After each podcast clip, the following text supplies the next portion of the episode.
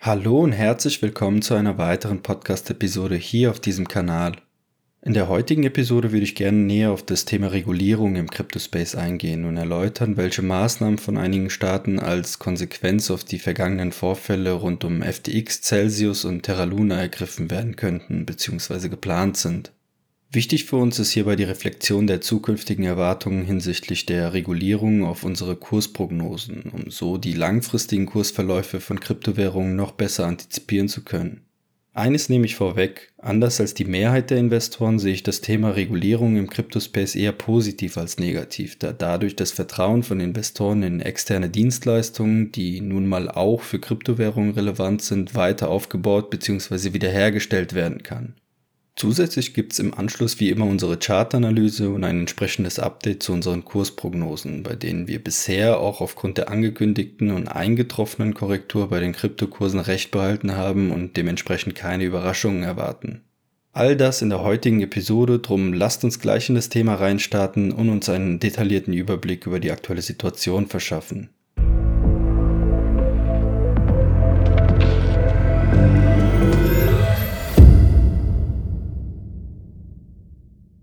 Der Insolvenzantrag von FTX hat im Cryptospace etwas verursacht, was sich sehr schwer beschreiben lässt.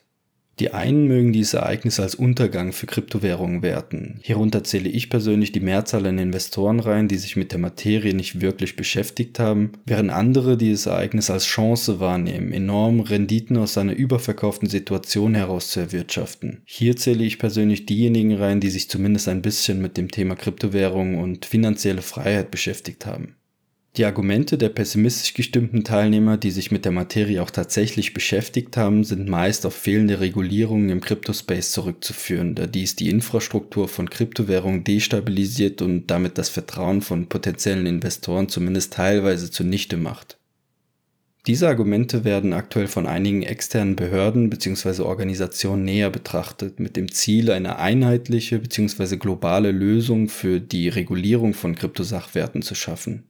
Zwischen dem 16. und 20. Januar, also vor etwas mehr als drei Wochen, fand das 52. Jahrestreffen des World Economic Forum, kurz WEF, in Davos statt. Dies ist ein Aufeinandertreffen einiger enorm einflussreicher Einzelpersonen, Institutionen, Organisationen und auch Regierungsmitgliedern zur Besprechung vielerlei Themen aus Bereichen wie der Politik und der Wirtschaft, weswegen das Forum nicht selten als Lobbyorganisation bezeichnet wird. Geleitet wird die internationale und unabhängige Organisation von Klaus Schwab, einem renommierten deutschen Wirtschaftswissenschaftler mit einem, ich drück's mal vorsichtig aus, Drang, die Welt zu bewegen.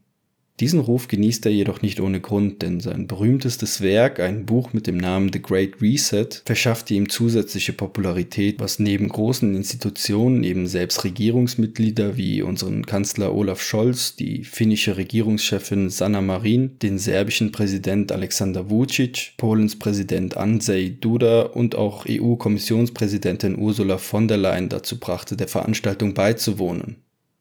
Beim diesjährigen Treffen waren ein paar externe Organisationen wie das Financial Stability Board, kurz FSB, die Bank for International Settlements, kurz BIS, sowie die Financial Action Task Force, kurz FEDEF, mit dabei, die derzeit daran arbeiten, einheitliche globale Regulierungen für den Cryptospace zu erarbeiten, um so die Investoren zu schützen und dabei gewollt oder ungewollt weitere Anreize dafür zu schaffen, dass Kryptosachwerte in Zukunft ins Portfolio aufgenommen werden.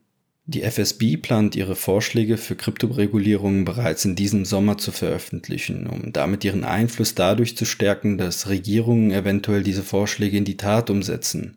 Unabhängig vom Inhalt des Vorschlags ist dies aus meiner Sicht positiv zu werten, da durch eine globale und einheitliche Regulierung der Regulierungsprozess hinsichtlich Kryptosachwerten und eine mögliche Massenadaption eventuell beschleunigt werden könnte. Warum glaube ich, dass dadurch eine Massenadaption überhaupt getriggert werden könnte? Nun, es braucht nur einen gesunden Menschenverstand, um zu verstehen, dass die Adaption und damit Kursentwicklung von Kryptowährungen von einer stetig ansteigenden Nachfrage lebt und diese Nachfrage bei privaten Anlegern aufgrund der Ungleichverteilung unseres Geldsystems nur begrenzt ist.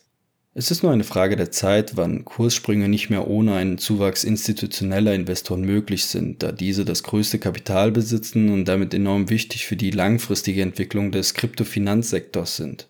Erste Anstiege institutioneller Investoren können wir, wie in einem der vergangenen Episoden näher erläutert, bereits verzeichnen. Jedoch wird der Großteil der Institutionen sicherlich erst dann in Kryptosachwerte investieren, wenn die entsprechenden Rahmenbedingungen feststehen.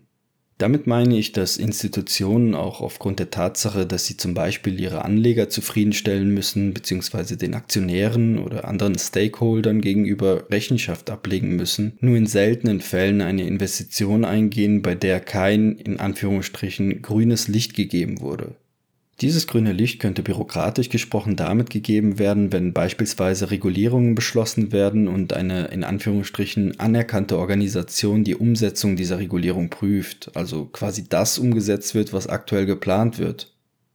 Ich bin der Meinung, dass Regulierungen nicht nur gut, sondern auch nötig sind, um den langfristigen Fortschritt von Kryptowährungen überhaupt zu ermöglichen. Ob die ersten Beschlüsse positiv oder negativ sein werden, ist aus meiner Sicht relativ gleichgültig, da es kaum Gesetze gibt, die gleich zu Beginn festgelegt und für die nächsten Jahrzehnte in Stein gemeißelt werden. Stattdessen würden wir mit dem ersten Schuss einen Entwicklungsbereich beitreten, der immer mehr in Anführungsstrichen Ingenieure anziehen wird, die die Entwicklung weiter vorantreiben.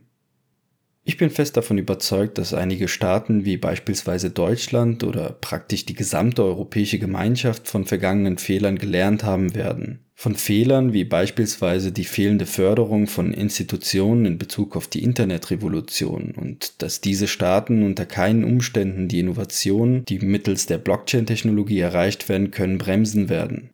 Wenn ich die Entwicklung der nächsten Jahre einschätzen müsste, würde ich darauf tippen, dass einige Staaten mit Hochdruck daran arbeiten werden, Innovationen im Bereich Krypto zu fördern, um so nicht nur Institutionen und Arbeitsplätze zu schaffen, sondern eventuell sogar zu importieren, also quasi mit einem kryptofreundlichen Image zu versuchen, ausländische Kryptofirmen anzulocken, um eine Art Krypto-Hochburg zu kreieren.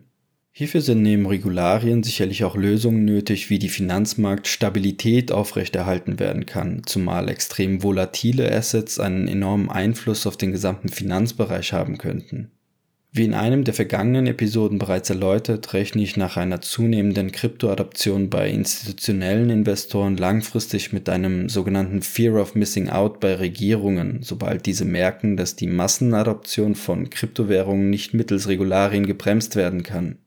Nicht zuletzt durch den Mining-Ban in China haben wir sehen können, dass strenge Kryptoregularien in einem Staat dafür sorgen können, dass die Unternehmen ins Ausland abwandern und ihren Geschäften dort weiter nachgehen, wodurch Staaten irgendwann in Anführungsstrichen gezwungen sein werden, auf den Zug aufzuspringen, da ansonsten im schlimmsten Fall die globale Weltordnung dadurch ins Wanken geraten könnte, dass wirtschaftlich irrelevante Länder wie beispielsweise El Salvador Investoren aus aller Welt den roten Teppich ausrollen. Was die Zukunft wirklich bringen wird, werden wir bald sehen, doch ich wäre nicht überrascht, wenn wir noch bis Ende diesen respektive Anfang nächsten Jahres bereits erste Regulierungen sehen werden. Lasst uns nun noch kurz einen Blick auf die Charts werfen. Ich weise an dieser Stelle darauf hin, dass die folgende Analyse keine Anlageberatung sein soll, sondern wir lediglich unser Know-how und unsere Prognosen mit der Öffentlichkeit teilen, um das Thema Finanzen ein Stück zugänglicher und verständlicher für den deutschsprachigen Raum zu machen. Die vergangene Woche ist bis auf die von mir angekündigte und längst überfällige Korrektur bei den Kryptokursen relativ unspektakulär gewesen, weswegen ich mich an dieser Stelle kurz halten möchte. Beim Bitcoin-Kurs wurde die von mir festgelegte Maximalausdehnung der Aufwärtsbewegung, die wie in der zwölften Episode erläutert beim 50 bzw. 200 Week Moving Average bei rund 24.800 bis 25.500 US-Dollar lag, nicht gänzlich ausgenutzt, sondern der Kurs korrigierte wie in unserem wahrscheinlicheren Kursverlauf direkt in Richtung der knapp 21.500 US-Dollar, also dem vorherigen Hoch vom 18. Januar. In der zwölften Episode erwähnte ich auch, dass der Kurs bis in die Zielregion zwischen 19.650 und 18.650 US-Dollar korrigieren würde, sobald der Bereich rund um die 25.500 US-Dollar erreicht werden würde. Da diese Bedingung, wie es uns auch das Top beim RSI vorhergesagt hatte, nicht erfüllt wurde, gehen wir nach einer kleineren Korrekturphase bis hin in die Region um die 20.000 US-Dollar, also knapp oberhalb des letzten Zyklustops, von einem erneuten Impuls nach oben aus, ehe der Kurs dann nach der erwarteten Rejection beim 50 bzw. 200 Week Moving Average unsere Zielzone zwischen 19.650 und 18.650 US-Dollar anläuft. Dieser Bereich eignet sich aus unserer Sicht hervorragend für weitere Zukäufe, bevor dann die starken Widerstände langfristig nach oben durchbrochen werden. Auch der Ethereum-Kurs korrigierte zuletzt stark nach unten und lief dabei nicht vorher den 50-Week Moving Average an. Somit erwarten wir auch bei Ethereum eine schwächer ausgeprägte Zwischenkorrektur, die auf alle Fälle oberhalb der 1350 US-Dollar abgeschlossen werden sollte, ehe der Kurs dann die knapp 1800 US-Dollar anlaufen und erneut stärker korrigieren sollte. Diese letzte Korrektur würde dann aus unserer Sicht auch bei Ethereum einen optimalen Einstiegszeitpunkt ergeben, den wir in den kommenden Episoden noch genauer definieren werden. Was wir an dieser Stelle nicht vernachlässigen dürfen, ist die Möglichkeit, dass die eben erwähnten Kursziele bei sowohl Bitcoin als auch Ethereum nicht nur erreicht, sondern leicht durchbrochen werden könnten, bevor es zu einer Kursumkehr kommt. Dies würde auf die Stärke des Impulses hindeuten und nicht auf Fehler bei der mathematischen Berechnung der Kursziele. Ich würde an eurer Stelle daher immer einen geringen prozentualen Puffer mit einplanen, wenn ihr diese Bereiche traden solltet. Wenn dir mein Content gefällt und du keine weitere Episode mehr verpassen willst, dann lass mir bitte unbedingt ein Abo da und aktiviere die Glocke für Benachrichtigungen, da in Zukunft weitere interessante Analysen folgen werden.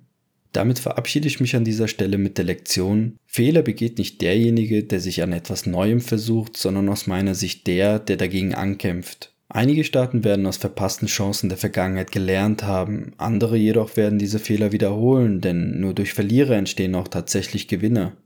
In diesem Sinne, macht's gut und bis zur nächsten Episode auf diesem Kanal.